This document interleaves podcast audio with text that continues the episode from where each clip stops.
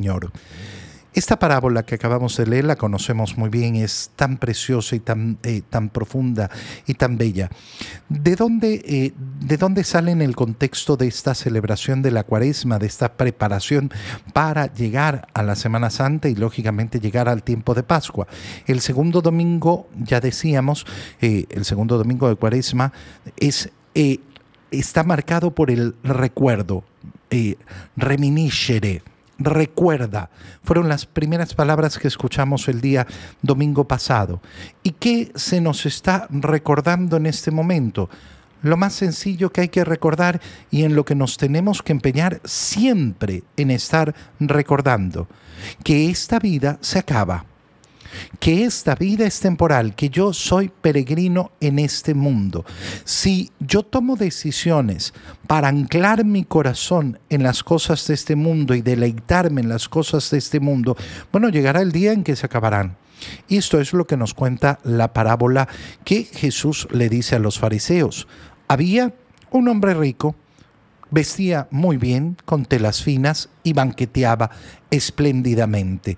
¿Qué representa y efectivamente ese deseo de vivir en los placeres de este mundo, que no tienen que ser placeres inmensos, ay, yo me paso en Dubái todos los días, no, una vida cómoda, una vida cómoda, donde lo que me interesa es efectivamente tener comodidad, seguridad, eh, tengo mi alimentación, tengo mis vestidos, eh, la gente me ve y me respeta, me, me, me clama y qué sé yo, esa es la vida que ha elegido este rico.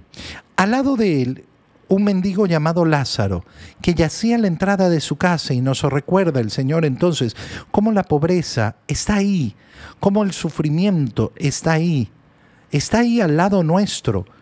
Y si deseamos no verlo, es simplemente porque cerramos los ojos para no verlo.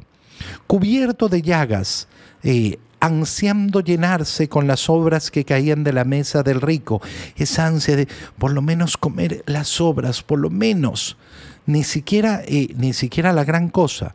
Y hasta los perros se acercaban a lamerle las llagas.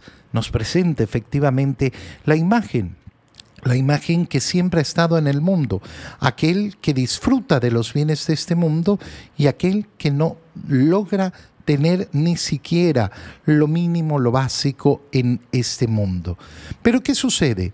Estas dos vidas tan distintas, tan diferentes, que viéndolas podríamos pensar en este mundo es que pertenecen a dos clases completamente distintas. Son especies distintas. Uno es un rico, el otro es un pobre. Son tan, tan diferentes. Oye, hay gente que se cree esto. Se cree, se cree efectivamente esto de gente como yo, gente como yo y el resto, ¿no? Los otros, los que no son como yo. Pero ¿qué sucede? Que se ecualizan, se ponen a la par y se muestra efectivamente cómo esas dos vidas eran exactamente iguales. ¿Por qué? Porque se muere el mendigo y se muere el rico. Los dos se mueren y se mueren igual. No es que uno se murió más muerto y el otro menos muerto, no, se murieron igual, como todos los seres humanos. Nos morimos todos, exactamente igual.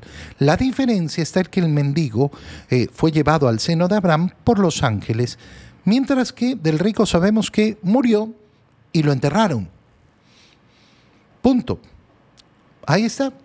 Posiblemente enterrado en un gran mausoleo, en una gran fosa, eh, para que se vea bonita por afuera, por adentro la misma podredumbre. Exactamente la misma. Y estaba en el lugar de castigo, es decir, que no ha sido recogido por los ángeles y llevado al seno de Abraham, sino al infierno, en medio de tormentos. Y levanta los ojos y ve a Abraham y junto a él a Lázaro. Y fíjate bien, porque esto es precioso. Conocemos el nombre del mendigo, Lázaro, pero no conocemos el nombre del rico porque simplemente murió y lo enterraron. Su nombre habrá quedado efectivamente estampado en la lápida pero no en el libro de la vida. Y esto nos ha mandado el Señor, que nos alegremos porque nuestros nombres están escritos en el cielo no en una lápida, no en una piedra, no, no, no en, ay, que me recuerden aquí en este lugar. No, no, mi nombre solo en el cielo, eso es lo que me interesa. Y grita, Padre Abraham, ten piedad de mí. Parece que tuviera tanta piedad, tanta devoción. Clama Abraham, pero su corazón no ha cambiado ni un milímetro. ¿Y cómo lo sabemos? Manda a Lázaro. ¿Cómo que manda a Lázaro? ¿Quién eres tú para decirle a Abraham que mande a Lázaro? Tú estás imponiendo tu voluntad sobre Lázaro. Lázaro tiene que servirte. Es, que claro, es eh, el mendigo, yo soy el rico.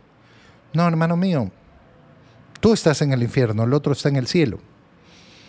Es decir, que en el infierno no hay ni un cambio, porque la oportunidad de cambiar estaba en este mundo. Si no aprovechamos la oportunidad de cambiar nuestro corazón, nuestra mente, en este mundo, no la cambiaremos después de muertos. Manda Lázaro que me sirva, que moje en agua la punta de su dedo. La punta de su dedo, ¿qué, tipo, qué tipo, de frescura le va a dar una gotita de agua en la punta del, eh, del dedo? Sin embargo, esto es para que entendamos la profundidad de la desesperación del infierno. Ese es el gran tormento. Y entonces le dice, no, hijo mío, en la vida recibiste bienes y quisiste gozarlo. Lázaro recibió males, pero ahora vino, ahora vino eh, la hora definitiva. Y entonces él ha recibido el premio y tú, no porque hayas sido rico, sino porque decidiste ignorar al otro, porque decidiste preocuparte solo por ti. Eh, estás en el lugar de tormentos.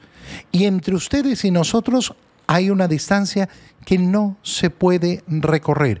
Pero entonces, manda Abraham, manda Lázaro, perdón. Otra vez, manda, mándalo, porque yo lo mando. Mándalo que vaya a avisarle a mis hermanos para que no terminen aquí. Respuesta de Abraham, pero si tienen a, a Moisés y a los profetas, ¿qué más necesitan?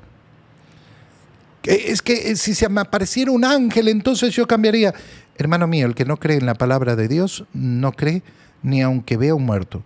Fíjate cuántas personas eh, eh, ven cosas terribles, escuchan cosas, padre, es que en mi casa no sé qué, no sé cuánto, y se abrió la puerta y se prendió la luz y, se escucharon los pasos y yo vi unos ojos. Y, ¿Cuándo te confesaste por última vez? Ay, bueno, es que no. ¿Cuándo comulgaste por última vez? Ay. Entonces, ¿qué quieres? Entonces, ¿qué quieres? Ni siquiera teniendo estas experiencias terroríficas, decides confiar en el Señor. Entonces no se puede hacer nada. No se puede hacer nada si no hay un cambio profundo en tu corazón. Ni siquiera resucitando un muerto. Porque a mí me basta saber que Cristo murió en la cruz y resucitó. Esa es la victoria que quiero.